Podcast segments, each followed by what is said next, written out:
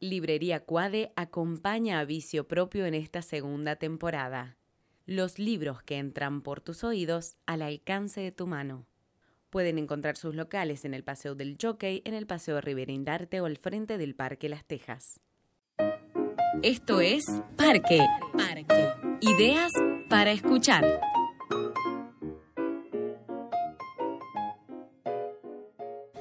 En las memorias de Joseph Grimaldi, el libro de encargo que aceptó Dickens en su primera juventud sobre la vida del que probablemente fue el payaso más célebre de su tiempo, se relata un episodio fantástico.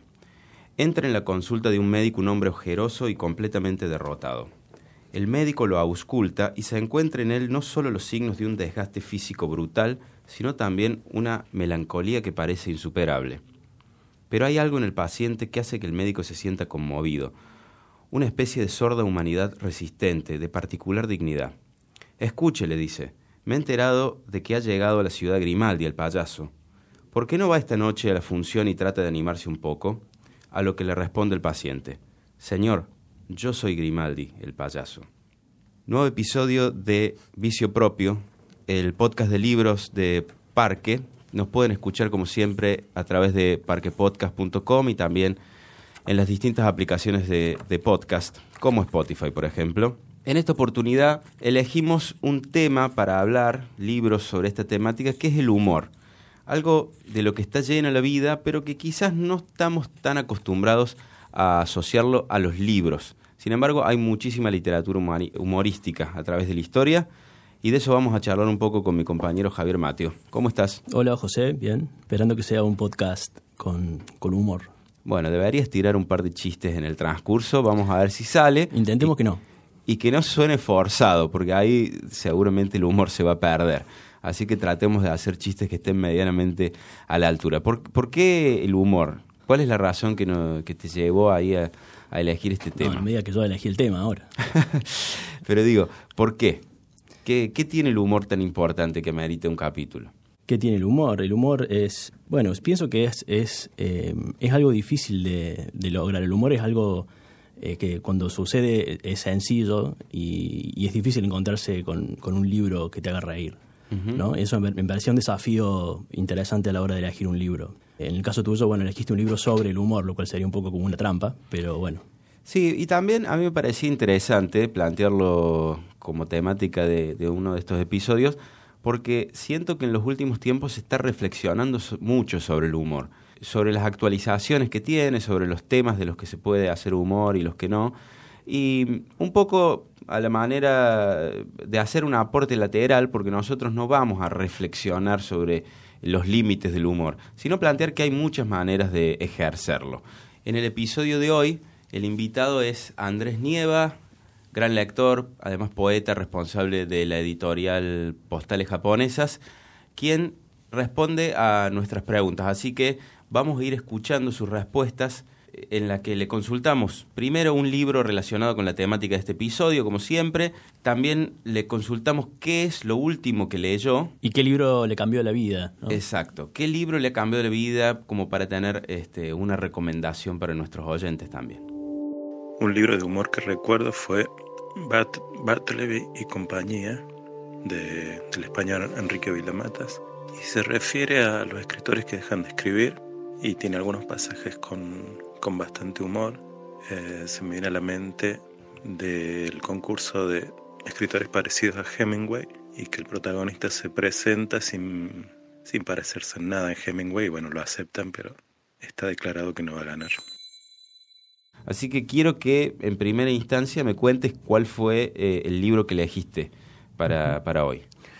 Bueno, eh, el libro que elegí es eh, una suerte de rareza y creo que un libro que no del que no se ha hablado lo suficiente o que no se ha valorado lo suficiente, teniendo en cuenta que, bueno, de, de todas maneras es un libro importado, es un libro de Uruguay, editado por la editorial Criatura, Bien. un libro eh, de, de, de, importantes dimensiones físicas, uh -huh, y son las historietas reunidas de Jorge Barlota, que es mejor conocido como Mario Lebrero, ¿no? el escritor sí. uruguayo. Eh, un, bueno, un volumen gigante que reúne toda la, la producción historietística de, de, de, Lebrero, que ya de por sí como escritor era, era un escritor raro, y esto se podría decir que es como la rareza de un raro, ¿no? Eh, y bueno, viendo acá sobre la mesa, tapa dura, de, como decías vos, grandes dimensiones. Y bueno, una, una obra eh, gráfica que es humorística, ¿no es cierto? Eh, el humor atraviesa todo el libro, un humor, como decías recién, un poco de los límites del humor. Este, en este caso, bueno, es un humor surrealista, es un humor que que atraviesa todo, desde lo existencial hasta lo sociológico, eh, muy propio del hebrero, ¿no? Que es alguien que parecía escribir como desde, desde afuera, ¿no? Claro. Eh, y bueno, eh, durante mucho tiempo se hacía, era muy, muy difícil conseguir este tipo de, material y acá está entero, ¿no es cierto?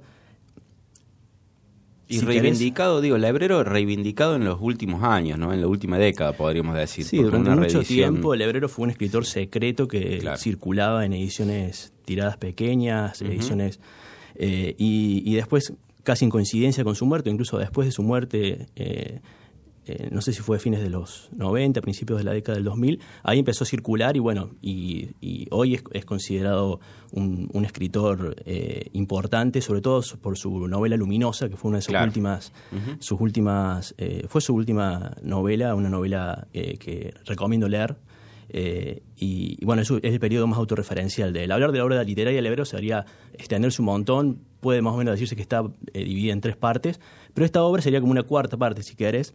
Sí, la menos eh, conocida. Sí, que uno puede relacionarlo lo mejor con, en, algunos casos, con, con Copy, por ejemplo, ¿no? Con la mujer sentada, con ese tipo de humor. Pero yo creo que tiene, tiene otras particularidades y, que esa comparación sería más bien anecdótica.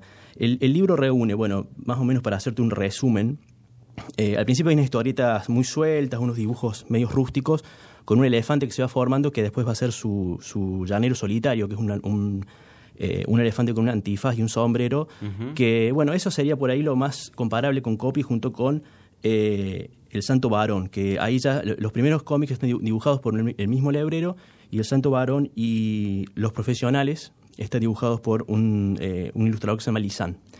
Eh, y lo más interesante me parece que es una parte inédita que son las aventuras del ingeniero Strudel, se llaman, que es como el, la historieta más caótica del volumen. Tiene incluso un, un, hallazgo que es un librito a colores que se llama Las nuevas aventuras del ingeniero Strudel con, con, con las con los papeles recortados. Y ahí se genera una cosa discontinua, porque parece que uno estuviera leyendo algo de, de hoy, ¿no es cierto? Eh, yo pienso que en ese sentido el hebrero es como que fue un puente entre, la, entre el surrealismo, las primeras vanguardias que trabajaban la relación entre imagen y texto de una manera muy libre, y lo que se está haciendo hoy en cómic, que también hay como una, una, apertura hacia, hacia la poesía o hacia las artes plásticas, hacia otros lenguajes. Sí, hacia la mixtura de formatos o hacia romper un formato específico. Y eh, eh, extrañamente los primeros dibujos, por ejemplo, me hacían acordar mucho a, a Muriel Bellini, que es una ilustradora actual, joven, que está publicando también. entonces este libro eh, tiene esa cosa como, como de, un tiempo raro, ¿no? Como, como que pareciera, nada, eh, como, como, como si fuera borroso, como si no, no, perteneciera, no estuviera en el pasado tranquilo, ¿no? Sino como que estuviera eh, dialogando con el presente. Así que, bueno, yo recomiendo mucho este libro, que como dije recién al principio, no, por lo menos no he leído muchos textos sobre, sobre el libro y me parece que que vale la pena vale la pena reconsiderar esta esta dimensión del hebrero que por ahí bueno se ha hablado mucho de su novela luminosa. Y después también interesante la, la, otra lectura leer sus otros libros a partir también de la influencia de la, de la historieta en su en su, en su narrativa no en textos como Nick Carter por ejemplo que tienen mucho de cómic Así que, bueno, esa, esa es mi, mi, elección humorística de hoy. Bien, genial. Eh, recordamos que en esta segunda temporada de, Vicio Propio nos acompañan los amigos de Francis, este, un bar coctelero que es divino para tomar algo, con muy buena oferta de bebidas, pero también para sentarse y leer, porque tiene unas mesas que son muy amistosas para todo aquel que tenga ganas de, no sé, tomar un aperitivo y, ponerse a leer. Recordamos también que está justo al lado de otros grandes amigos que son del Volcán Azul, Galería Barrio, ahí en Güemes a Chabel Rodríguez al 260. Así que para todo aquel que tenga ganas de tomar un buen cóctel y, sentarse a leer algo interesante, esos dos locales siempre son una muy buena opción. El último libro que leí, pero en realidad es el que estoy leyendo, es Mis modelos de conducta de John Waters, El Rey del Trash. Y bueno, son unas crónicas, ensayitos muy, muy buenos. Hasta ahora leí tres. Uno que habla de Tennessee Williams, que está muy, muy bueno, que es el, digamos, el otro costado de Tennessee, como era él en su vida privada, y el de, de Manson, que lo estoy leyendo y pinta muy bien. Estábamos hablando del humor y de esta idea de romper con, las, con los formatos, con las estructuras, y el libro que yo traje, que no es de lo que leí, porque después quiero comentar lo que leí al comienzo, ese fragmento. El que tengo ganas de comentar ahora es de Ariel Magnus, que es un escritor argentino que a mí personalmente me gusta mucho, porque es raro, es una especie de... Este, no, no, no es tradicional en el sentido de que no escribe únicamente narrativa, sino que también es un muy buen ensayista. Eh, hace relativamente poco publicó una biografía de Juan Filloy, que vos la comentaste, vos lo entrevistaste, de hecho, eh, por esa biografía de Filloy. Y bueno, Magnus trabaja mucho con el humor en su narrativa, así sea este, no ficción o no ficción. Y el libro que quiero comentar, por el cual este, me parece que tiene una relación muy directa con el humor absurdo, se llama La cuadratura de la redondez. Y es una especie de eh, falso ensayo o una especie de ficción ensayística, en el sentido de que eh, un narrador nos cuenta que encontró en los archivos de su computadora, cuando lo llevó a arreglar, una, una suerte de tesis de un filólogo cordobés que se llama Attila Schwarzman y que es una especie de leyenda Attila Schwarzman porque ya no, digamos, no, no, no existe más. Y entonces, el archivo que encuentra esta persona en, en su computadora, esa tesis, eh, está a la vez intervenida por otros académicos. ¿Y de qué, se trata, de qué se trata esa tesis?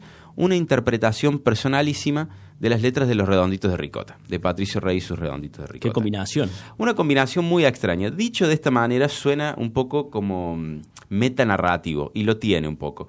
Pero lo, eh, Magnus lo sazona mucho con este, pinceladas humorísticas, como bueno, ya, ya ha demostrado en otras eh, obras geniales que él tiene, como por ejemplo una novela que se llama Un chino en bicicleta, que esa sí es una novela tradicional. Eh, de hecho, creo que ganó un premio muy prestigioso, La otra orilla.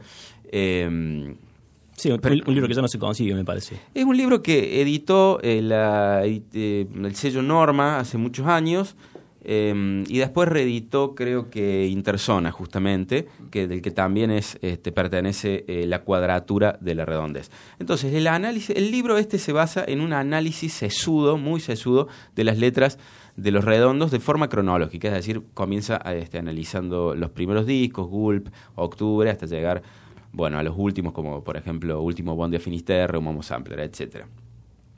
¿Qué es lo que tiene de interesante? Que al utilizar ese humor absurdo, porque, bueno, las letras de Patricio Rey, puntualmente las de El Indio Solari, son herméticas, pero a la vez se prestan mucho para distintas clases de interpretaciones.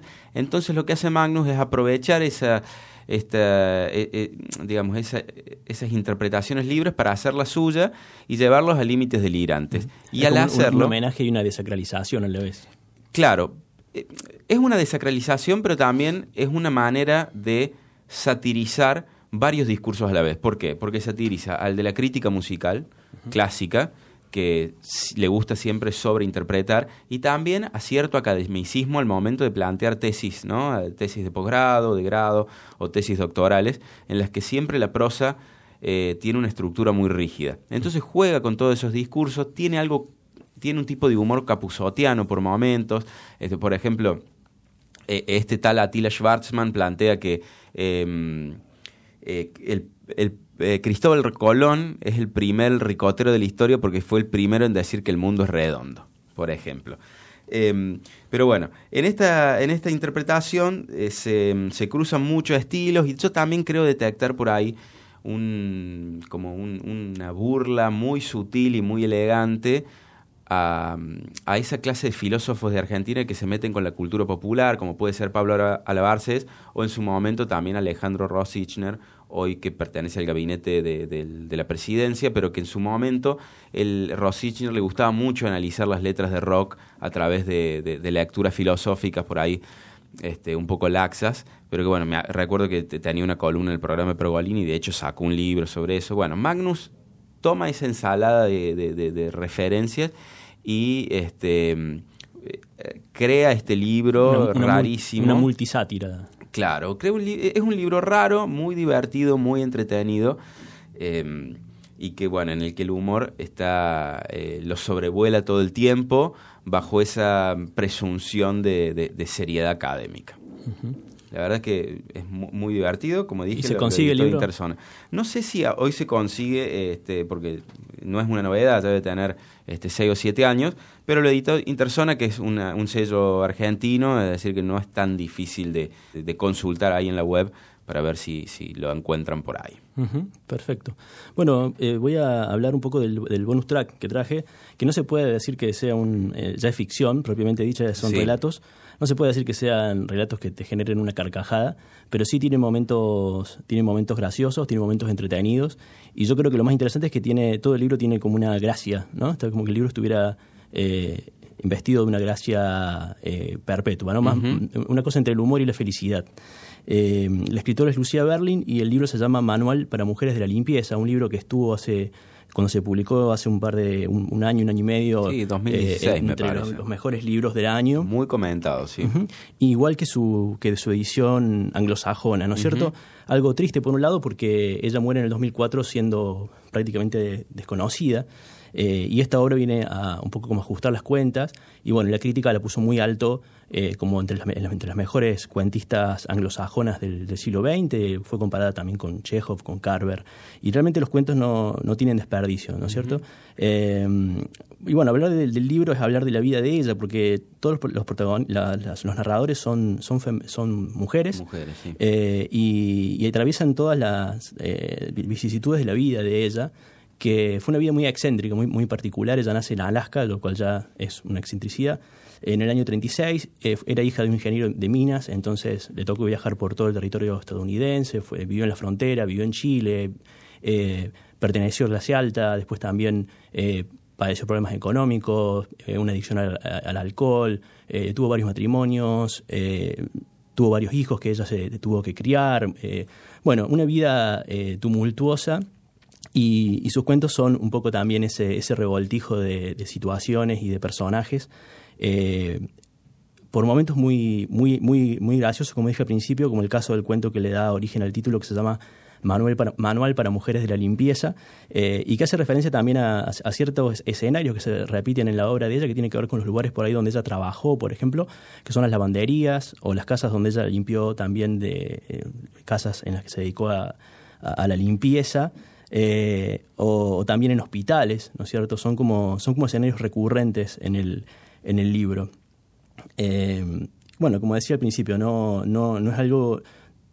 Algunas carcajadas aparecen por ahí eh, y, no, es, no es muy común.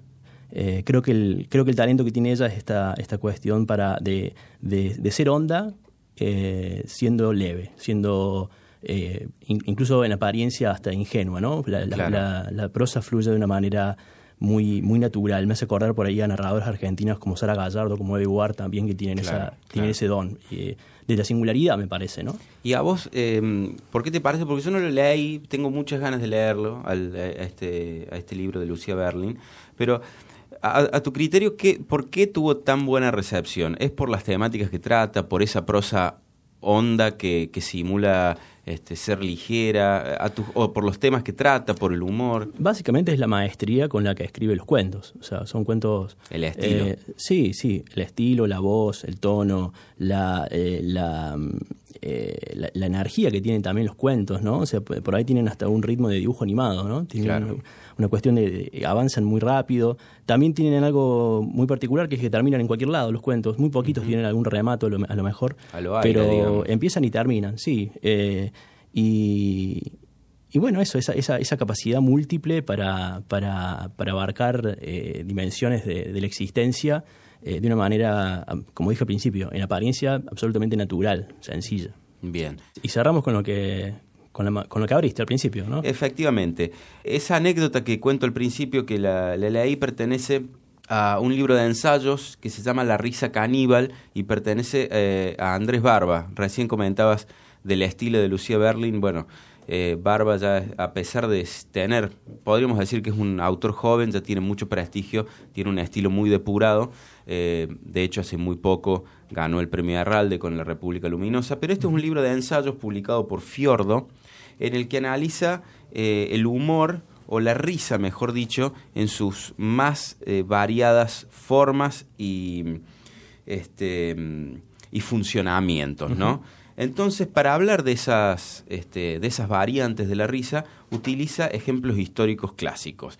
Y, no sé, se puede nombrar eh, cómo funcionó Garganta Profunda, que es un, un, rara avis dentro de la pornografía, porque en su momento fue, fue lo más cercano al mainstream. Eh, cuenta la anécdota de cuando Hitler ve en el cine El gran dictador de Charles Chaplin, qué, qué le produjo a él. Em, el tipo de humor de Bush, ¿no? De cómo se le burlan a Bush. Sí, la, la, tautología. Exactamente. Sí, yo leí Ese, ese, artículo y me hizo reír mucho. Eh, ese humor primate de Bush. Claro, es un humor de, de, bruto que eso también podríamos aplicarlo a muchos políticos contemporáneos. Em, también, bueno, eh, lo interesante de Barba, esto no es un libro que, que dialogue justamente con lo políticamente correcto, porque se mete con temáticas que eh, en el siglo XXI son muy sensibles, entonces también se pregunta, dice, bueno, ¿por qué con ciertos temas no, hoy no se pueden abordar con humor? Entonces es, es algo que él se pregunta e intenta responderse y lo hace a través de, estas, este, de estos momentos históricos. Bueno, eh, también analiza el fenómeno de las Torres Gemelas, eh, que bueno, es una gran tragedia, por supuesto. Eh, es muy interesante, es muy interesante la inteligencia que tiene Barba, ¿no?